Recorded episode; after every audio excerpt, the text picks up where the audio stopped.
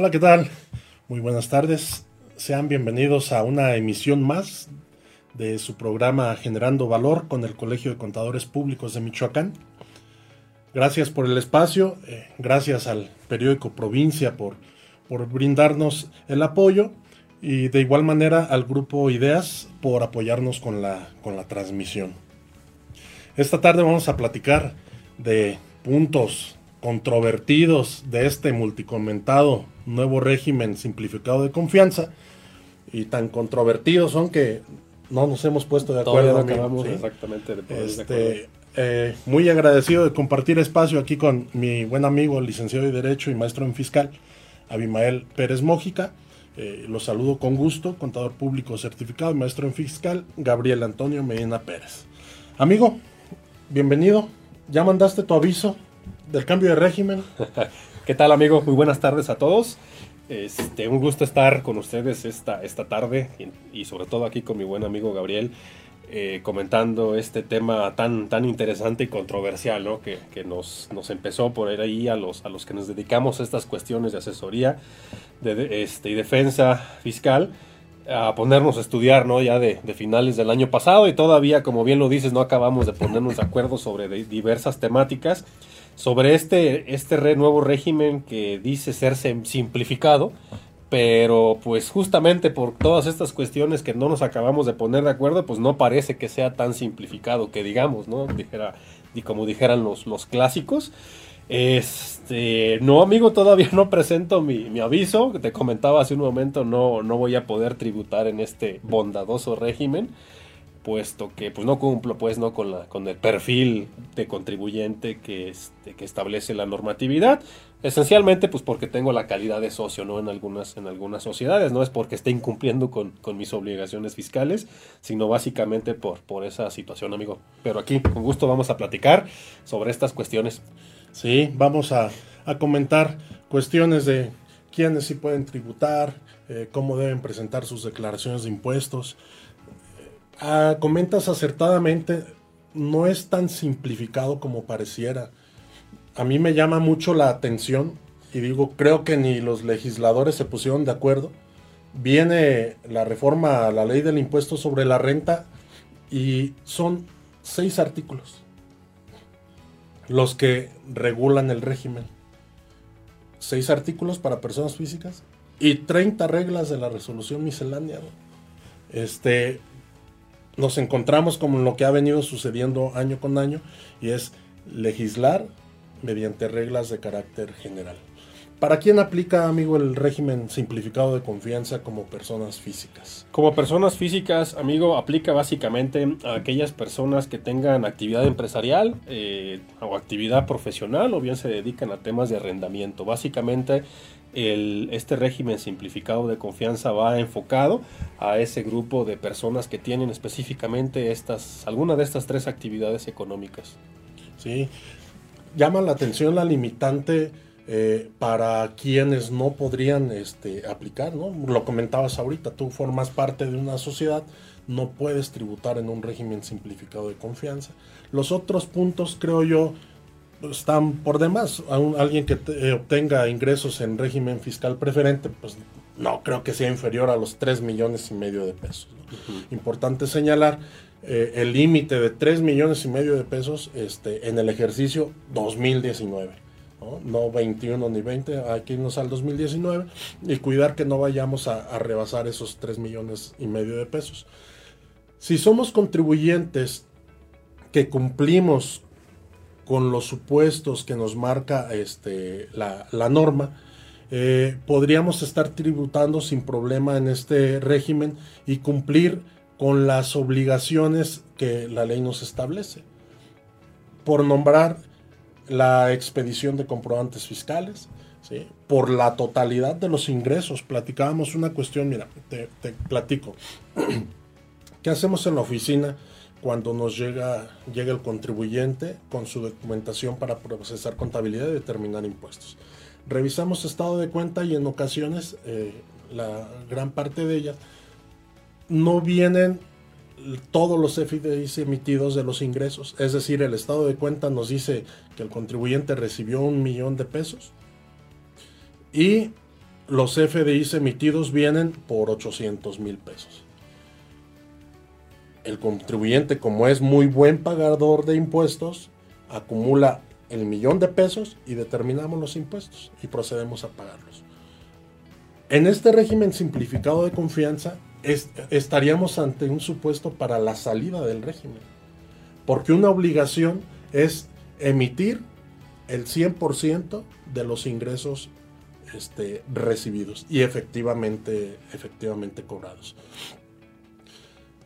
El estandarte para este régimen, y lo decía el mandatario federal, una parte era pues ahorrarle al contribuyente los honorarios del contador. Este, ¿Consideras tú, amigo, que un contribuyente que se dedique a la mecánica, a la medicina, a la carpintería, que no exceda los 3 millones y medio de pesos anuales, fácilmente puede cumplir con sus obligaciones establecidas en el régimen?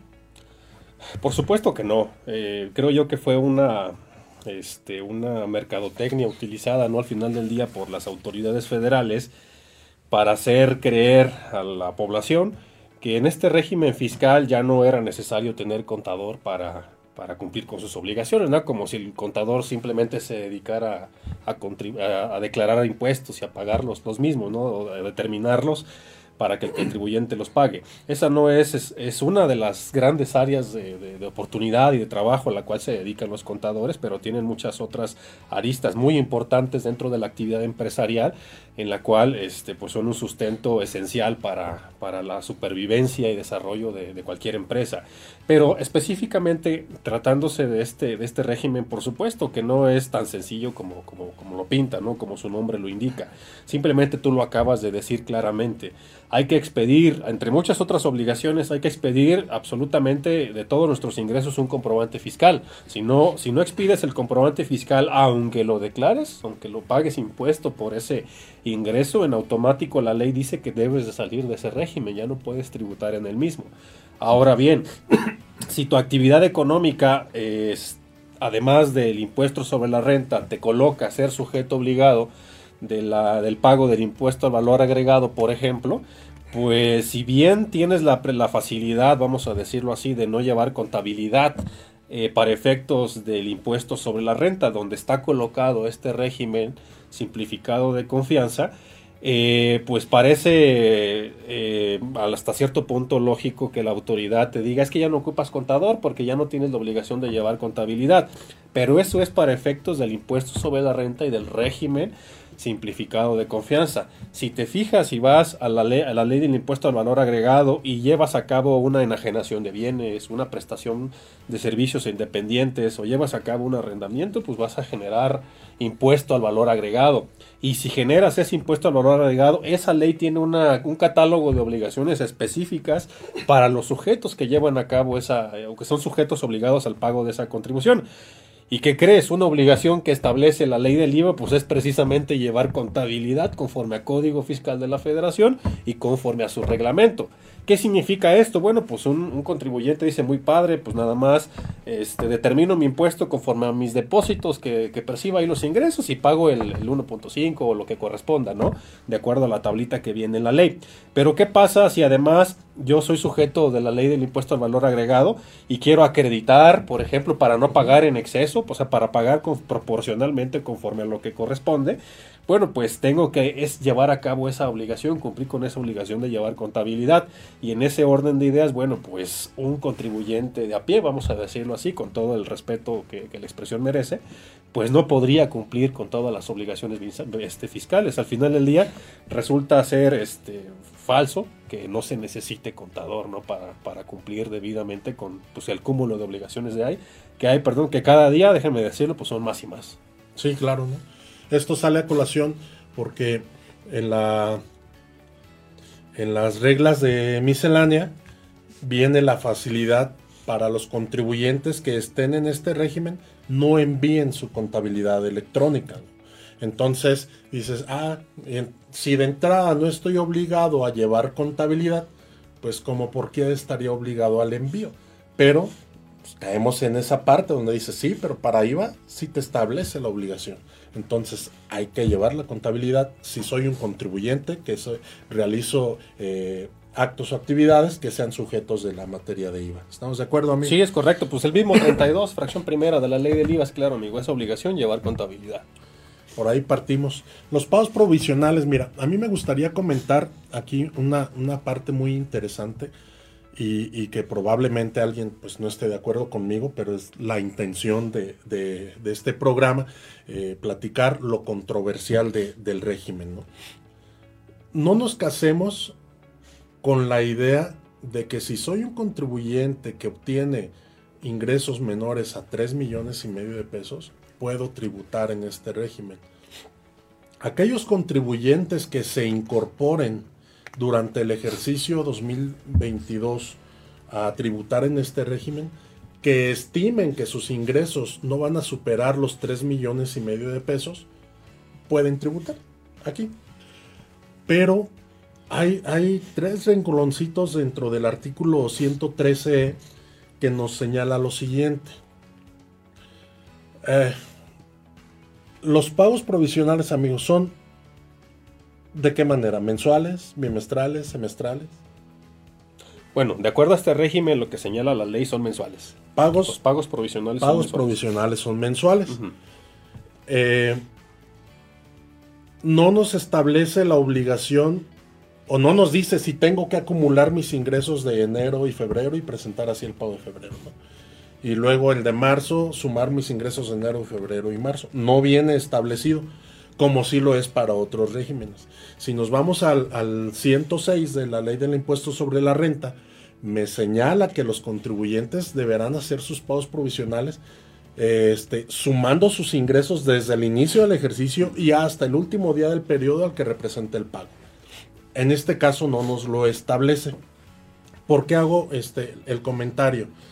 Mira, me, me voy a permitir leerlo. Dice, cuando en el ejercicio citado, es decir, los contribuyentes que inicien operaciones en 2022, realicen operaciones por un menor de 12 meses, para determinar el monto a que se refiere el párrafo anterior, dividirán los ingresos manifestados entre el número de días que comprende el periodo y el resultado se multiplicará por 365. Vamos a suponer un contribuyente que inicie operaciones el primero de marzo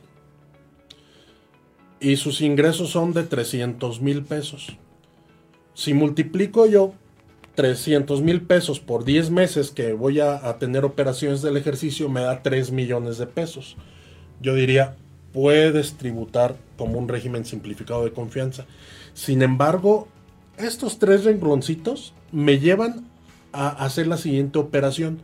Tomar esos 300 mil pesos, dividirlos entre el número de días del periodo y el resultado multiplicarlo por 365 días. Haciendo esa operación, este contribuyente no puede tributar ahí, porque en ese mes superó el umbral de los 3 millones y medio que nos establece la ley del impuesto sobre la renta. Ah, en el entendido que los pagos provisionales son mensuales y que se van a considerar los ingresos del periodo, yo determino que mes con mes tendría que estar realizando esta operación aritmética. Hacerla en marzo, hacerla en abril, hacerla en mayo y que en cualquier periodo yo podría votarme del régimen, aunque al final del ejercicio este, no supere los 3 millones y medio de pesos. Habrá quien diga que la esencia del régimen va dirigida a esas personas y que el límite son los 3 millones y medio de pesos, pero la realidad es que eso no nos dice la norma, ¿no? La norma nos establece que el periodo, y para mí el periodo este, es mes con mes. No sé qué opinas tú al respecto. Sí, totalmente, amigo. Eh, lo comentabas hace un momento claramente. Eh, estamos viendo de nueva cuenta que la autoridad fiscal está legislando ya a través de las reglas misceláneas de nueva cuenta, ¿no? No es la primera vez que, lo hace. Es, es, muy recurrente a través de, esta figura denominada cláusula habilitante, donde el legislador, ¿no? El Congreso de la Unión establece principios generales en las leyes que emite y le dota o le da facultades a la autoridad para que reglamente ella en la vía administrativa con mayor profundidad pues esos principios que el legislador establece en las leyes. Y pues muestra de ello es esta situación, esta regla de, este, de, determinación del estimado de ingresos que vas a percibir conforme al periodo en el cual iniciaste labores, por supuesto que no lo encontramos en, la, en, la, en, las leyes, en, la, ley, la ley del impuesto sobre la renta, perdón, y totalmente de acuerdo este, con, con tu opinión. De hecho, a propósito de, de la legislación que lleva a cabo la autoridad fiscal, eh, el servicio de administración tributaria a través de la regla miscelánea, le encontramos también muy palpable y patente la regla 3.16.3, este, perdón, 3.13.6, donde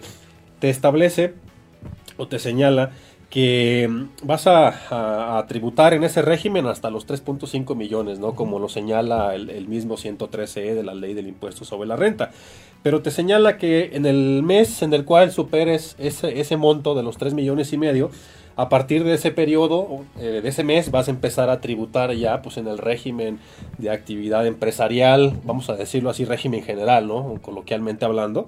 Es decir, vas a pagar ya tus contribuciones conforme a lo que establece ese régimen en concreto lo cual pues obviamente es un régimen no tan bondadoso financieramente hablando como el régimen simplificado de confianza.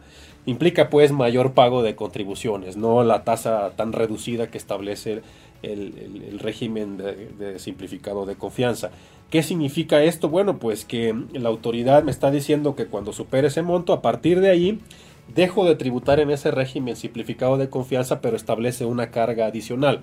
¿Cuál es esa carga adicional? Me obliga a estar presentando complementarias de todos los meses anteriores a ese periodo en el cual yo ya voy a dejar de tributar en el reciclo.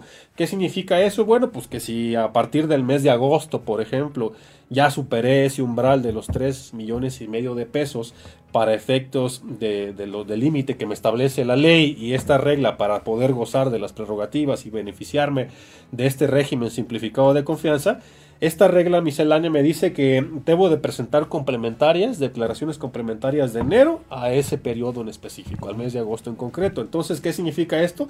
Bueno, pues que tengo que pagar los impuestos que dejé de pagar durante esos meses conforme al régimen general, vamos a decirlo así, insisto, este, de actividad empresarial para personas físicas, lo cual obviamente implica mayor pago de contribuciones, más recargos y actualizaciones. ¿Qué significa esto? Bueno, pues que en realidad estos beneficios o esta tasa reducida de la, del, régimen simplificado de confianza lo voy a estar perdiendo y voy a tener que pagar mucho más por el simple hecho de rebasar durante el ejercicio fiscal esos 3 millones y medio de pesos.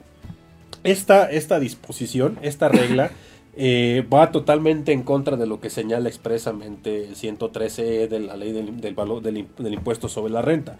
¿Qué es lo que te dice este artículo 113e?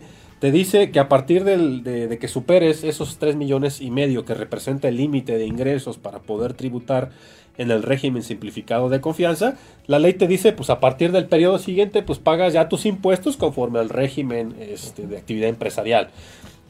Eso me dice la ley. La ley no me obliga ni me señala que debo presentar complementarias. En ese orden de ideas, esta regla miscelánea que está legislando a través de ella la autoridad fiscal, pues está yendo más allá de lo que me señala la ley. Me está estableciendo una carga que la ley no establece y en virtud de esa, de esa situación considero, salvo tu mejor opinión amigo, eh, que esta, esta regla miscelánea atenta contra el principio de subordinación jerárquica. ¿En qué consiste así en términos muy generales este principio de subordinación jerárquica? Bueno, pues que las normas inferiores no pueden contradecir lo que digan las superiores, jerárquicamente hablando. La ley obviamente está muy por encima de estas reglas misceláneas que expide el Servicio de Administración Tributaria. En ese sentido, eh, si la regla miscelánea está contraviniendo lo que me dice la ley, si la ley me dice, a partir del mes en que superes los 3 millones y medio, tributas en el mes siguiente conforme al régimen este, de actividades empresariales y profesionales, bueno, pues eso es lo que debe de aplicarse, lo que me dice la ley. Si la norma inferior, que es la regla, me está contradiciendo esa situación y me dice que debo presentar complementarias, bueno, pues esa norma, por supuesto que será, será inconstitucional y en su momento seguramente será combatida en los tribunales. Sí, porque imagínate que soy un contribuyente que no tuve la precaución de solicitar mis comprobantes fiscales de gastos e inversiones, que es una obligación del régimen, claro. o sea, es una obligación del régimen solicitar los comprobantes de gastos e inversiones. Pero bueno, supongamos que no los tengo, pues voy a tener una base para el pago de impuestos altísima, o sea, del total de mis ingresos, dado que no voy a tener deducciones este, para efectos de disminuir la base. No, sin duda algo, un tema muy, muy complejo y, que estarán sufriendo pues algunos de los contribuyentes que, que se atrevan a querer pues llevar sus cuestiones por sí mismos. Claro, precisamente porque el régimen te invita a no pedir comprobante fiscal de tus, de tus deducciones, te, te, invita a eso, porque solamente pagas conforme a los ingresos efectivamente cobrados, sin deducción alguna. Entonces, si conforme a esta regla, pues yo me confié y el régimen invitaba a no, a no pedir o a no, a, no, a no cumplir con esos requisitos para deducir, porque no lo necesito, bueno, pues por ese descuido, si a la vuelta de la esquina supero los 3 millones, tengo que pagar conforme, conforme a una base que realmente no corresponde conforme a mi capacidad contributiva. Entonces, por supuesto que es un tema que hay que poner especial atención, amigo. Este, vamos, a, vamos a ir un pequeño, un pequeño receso en unos minutos más nos estamos eh, conectando de nueva cuenta, pues para seguir eh, conversando sobre esta temática bastante, bastante interesante, amigo. No se desconecten. Aquí estamos.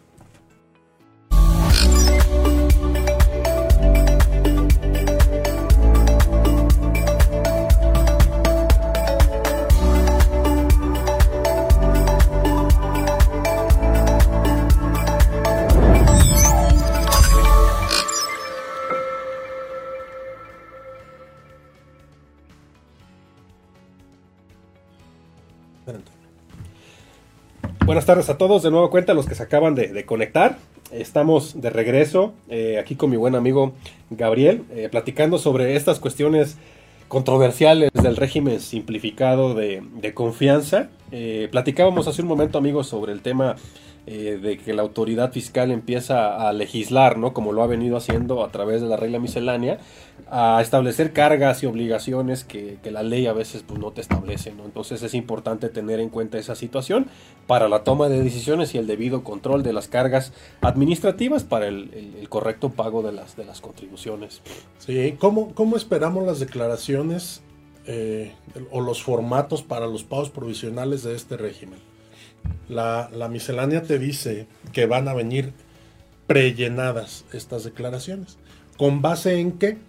En los comprobantes de ingresos que haya emitido el contribuyente.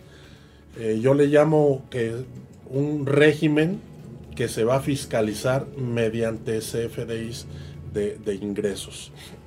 Específicamente, dentro de, las, dentro de las obligaciones que tiene el régimen, eh, hay una fracción que nos señala que el contribuyente debe contar con la totalidad de los comprobantes de los ingresos cobrados. ¿sí? A mí me lleva a pensar que se refiere a los complementos de pago. Si yo, contribuyente reciclo, emito un comprobante a crédito con la clave este, de PPD, entiendo que el sistema del SAT, el robot del SAT, no me lo acumulará para mis ingresos. Entonces se va a ir sobre los comprobantes que tengan como pago en una sola exhibición y, aquellos complementos de pago. Ya que estos, eh, eh, regresamos a lo que decíamos, el contribuyente no va a poder este, acumular su ingreso adicional del cual no emitió el comprobante ya estar en un supuesto de la salida, la salida del régimen. ¿Qué veíamos más? Eh, un tema que hemos visto en varios foros respecto de la retención del 1.25. Ah, es un tema controversial. La, norma nos señala que cuando yo preste servicios, enajene eh, bienes o bien eh, los arrendamientos para una persona moral, en todos esos casos me debe retener el 1.25% que será acreditable contra el impuesto que determine de manera mensual. Ok, si, si, mis ingresos son bajos y mi tasa es del 1%, ahí tendré un saldo a favor de un punto 25 en cada periodo, o según se dé la situación. Pero, y es un tema este, de la región, ¿qué pasa con los agaspes? Los que traen los del sector primario. O sea, nos, establece la norma que aquellos contribuyentes que obtengan el 100% de los ingresos, y aquí es una partecita bien interesante porque hay pocos contribuyentes que, que, sean del sector primario y que no tengan ningún ingreso adicional. El 100% de sus ingresos vengan del sector primario este, y no exceden de los 900 mil pesos, no van a pagar impuestos por estos ingresos. Pagarán a partir de que, a partir de que se excedan. ¿no?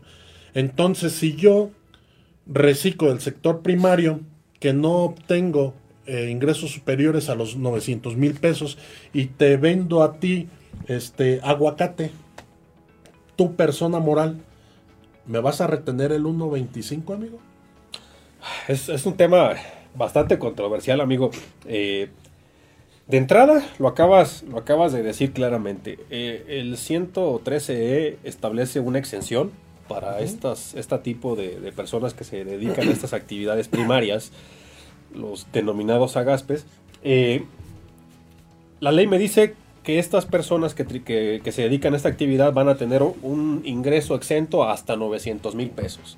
Pueden tributar en el reciclo y por estos 900 mil pesos no van a pagar ningún impuesto. Están exentos totalmente, lo acabas de decir eh, en forma muy clara, siempre y cuando sean exclusivos de esa actividad económica. No pueden tener ninguna otra clase de ingreso, por lo menos a como está ahorita la normatividad. Veremos ya más adelante si, si la autoridad fiscal aclara esta situación y da alguna otra facilidad o prerrogativa adicional. Pero dice 900 mil pesos. Eh, no pueden, no van a pagar ningún impuesto y ya a partir del, del, peso en adelante, pues van a pagar lo que corresponda a ese peso en adelante. Pero ¿qué sucede, como bien lo acabas de decir, cuando esta persona que se dedica a la, a la, producción de aguacate eh, y empieza a vender el aguacate eh, a una persona moral, a dos y a tres o a más. Y a la primera persona moral, eh, pues le paga y le expide su comprobante fiscal, este, este reciclo dedicado a esta actividad agrícola. La persona moral, me preguntas amigo, ¿tiene obligación de retener el impuesto? De entrada, si se trata de la parte de los 900 mil, diría que no. ¿Por qué? Pues porque se trata precisamente de un ingreso exento. Si es ingreso exento, no hay impuesto que se cause y al no haber impuesto causado, pues no puede haber impuesto retenido.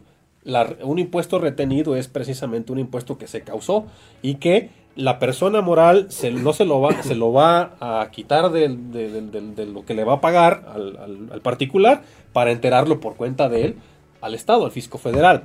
Pero esa parte de los 900 de entrada, pues al ser exento no genera ningún impuesto y en vía de consecuencia no hay nada que retener. Pero ¿qué, qué pasa para la persona moral? Es ahí donde entramos en la, problemática en relación con ese tema de la retención. La persona moral no tiene certeza si esa persona física que le está vendiendo el aguacate ya sobrepasó o no los 900 mil pesos. No sabe, no tiene certeza de ello. Digo, hasta le puede pedir una protesta bajo decir verdad y la persona física le puede estar echando mentiras. Porque no hay ningún delito ahí si le, si le echa mentiras ¿no? a la, a la persona moral. Entonces, ¿De qué forma la persona moral va a tener esa seguridad de que la persona física que le está vendiendo, reciclo que le está vendiendo el aguacate, no superó esos 900? No lo tiene, no tiene absolutamente ninguna certeza, incluso aun cuando este, sea este, la única persona con quien tiene relación comercial. Aún así, porque, porque tendrías la obligación de estar este, pues, llevando una cuenta especial, pidiéndole documentación, sus declaraciones, y en ese orden de ideas pues se vuelve muy compleja no la, carga administrativa para la persona moral. En ese en ese sentido qué es lo que pues, yo sugeriría si me lo preguntas pues la persona moral para poder primero soportar y protegerse este, fiscalmente para poder soportar esa deducción le tiene que retener sí o sí. Si le retiene y no tenía la obligación de retenerle no pasa nada pero qué tal si sí tenía la obligación de retenerle, pues pierde la deducción de esa, de esa operación. Entonces ya es una carga fiscal que la persona moral empieza a asumir por desatender esa obligación de retener el impuesto. En ese sentido, yo pensaría que lo, la, una opinión conservadora para proteger, sobre todo fiscalmente hablando, a la persona moral, es le retengo, independientemente de que esté exento su operación. Y ya que la persona física, pues presente en su declaración correspondiente al anual, pues haga la solicitud correspondiente del, pues, del saldo a favor si es que le resulta, ¿no? Sí, porque si no, mira, estaríamos llevando a la persona moral a volverse fiscalizador de ese productor. Claro. O sea, ah, ok, ya rebasaste, ahora sí te retengo. no ha rebasado los 900, no te retengo. Yo coincido completamente contigo de que este pues el productor tendrá que ir generando ahí su saldito a favor para y solicitarlo en devolución en la, en la declaración anual, ¿no? Claro. Sí viene mover mucho a este tipo de contribuyentes porque pues venían sin obligaciones fiscales, no están acostumbrados a presentar sus declaraciones, este, manejan sus cuentas eh, de la manera en que Dios les da a entender.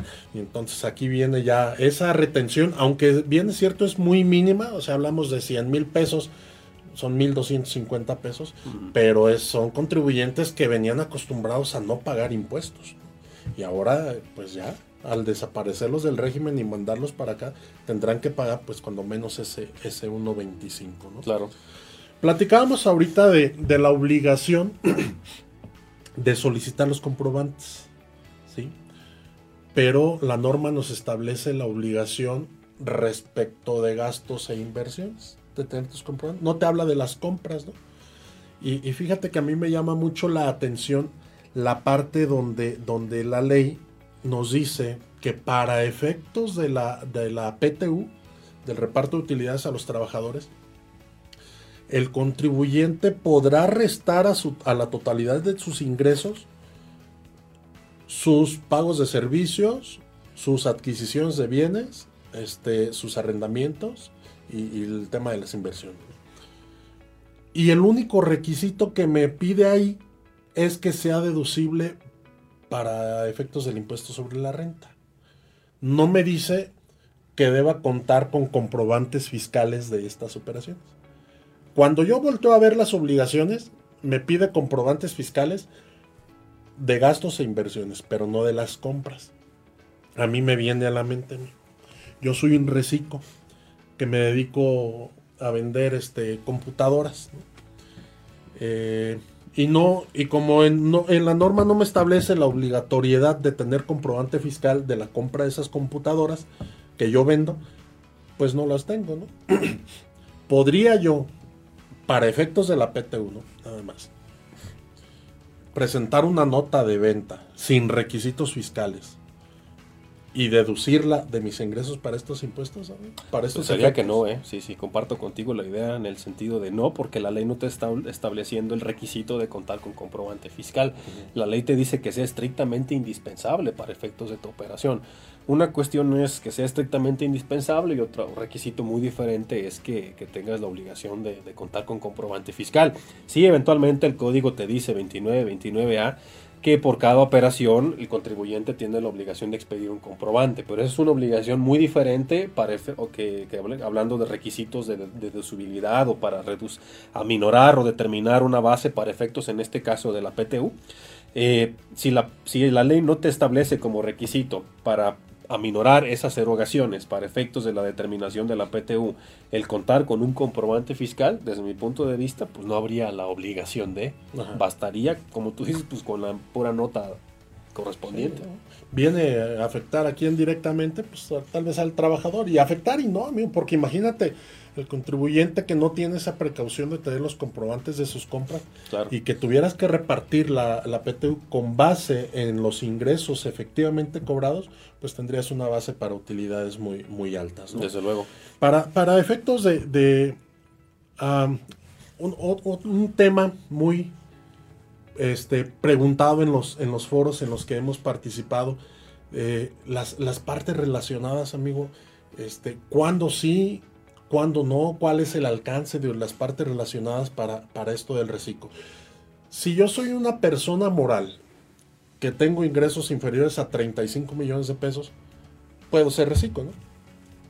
Pero si alguno de mis socios pertenece a otra persona moral y tiene un control efectivo allá, yo ya no puedo este, ser reciclo, ¿estamos de acuerdo? Para personas físicas establece también que si hay partes relacionadas, no pueden ser reciclo. Ejemplo, yo vendo computadoras, mi papá también vende computadoras, de conformidad con la ley aduanera, somos parte relacionada. Y tenemos una relación comercial. No podríamos ser reciclo ninguno de los dos, o solo uno. ¿Cuál es el alcance de la relación comercial? Híjole, amigo, es un, es un tema bastante este, controversial, vamos a decirlo así.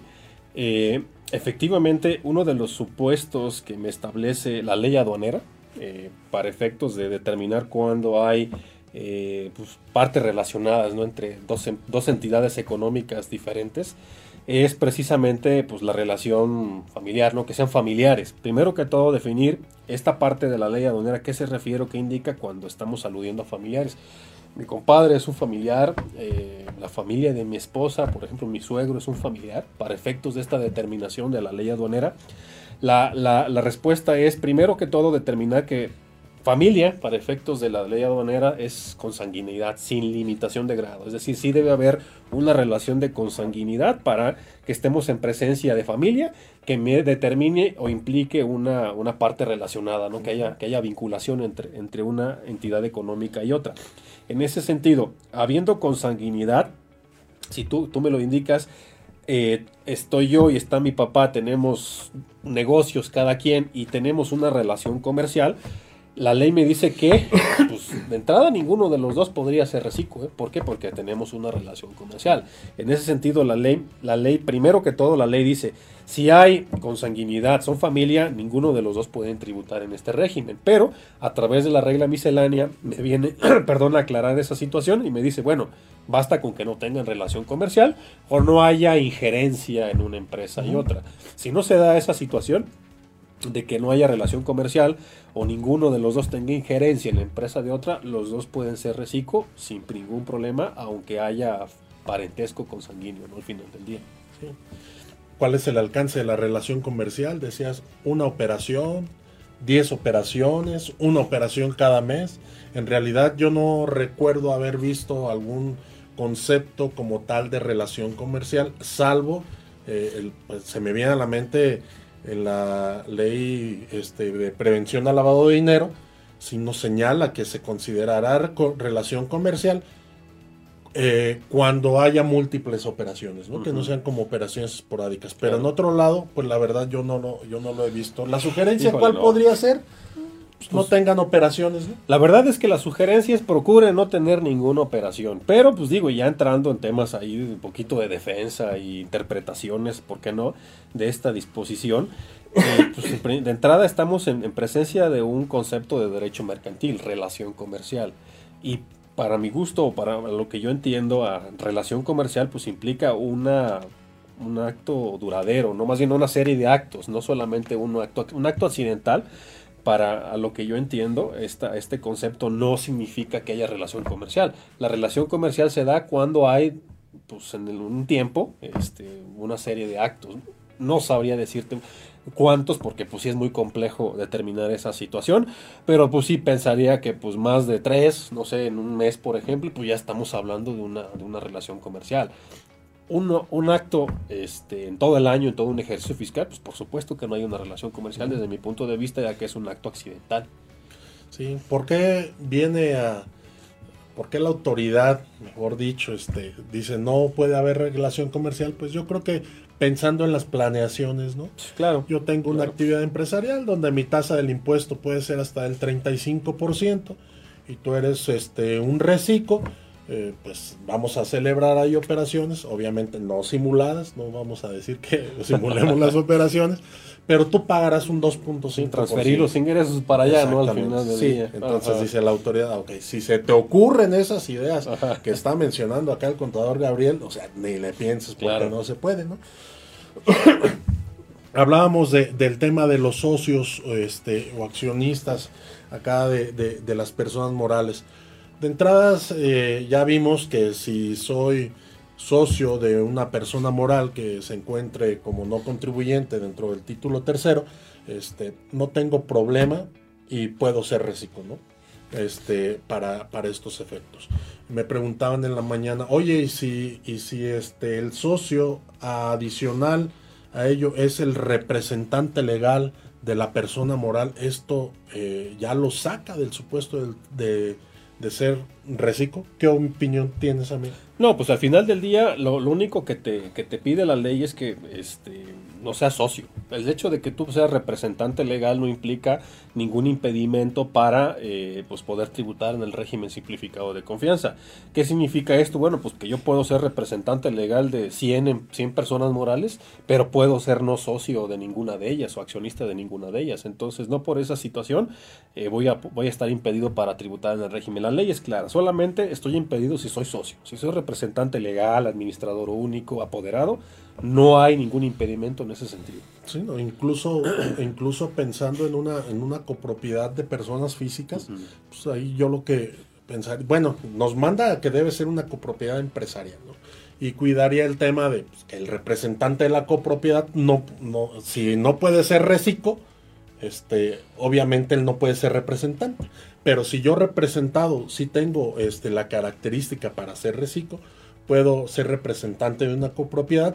El problema lo tendrá el representado que no podía ser reciclo cuando yo le mande los ingresos, porque no los podrá declarar como, como este ingresos propios de, este régimen, amigo. Es correcto. Sí, este, fíjate que el martes 25 vamos a tener aquí el curso de eh, donde platicarán todos estos temas más a fondo. Claro. Sí, más a fondo. Viene nuestro presidente, el contador Manuel Mata Rubio, y el contador, el doctor este, Gabriel Escobedo Guillén.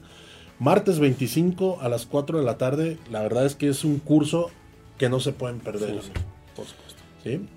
Nosotros no sé si hay algo más que platicar. Si los dejamos pues, con más dudas, amigo, yo creo. Digo, platicar hay bastante, ¿no? Este régimen simplificado, que no tiene nada de simplificado, hay muchos temas que abordar, pero pues por cuestiones de tiempo, a ver si, si aclaramos por ahí alguna de las inquietudes y dudas que, que el grupo, que el gremio empresarial y profesional tienen sobre el tema. Si quedaron más dudas, bueno, pues aquí lo acaba de comentar mi buen amigo Gabriel. Ahí están cordialmente invitados para el curso, donde todas esas dudas van a quedar disipadas con esos grandes expositores y profesionistas que lo, que lo van a impartir. Muchas gracias. Gracias por acompañarnos y los esperamos en la siguiente transmisión. Buenas tardes.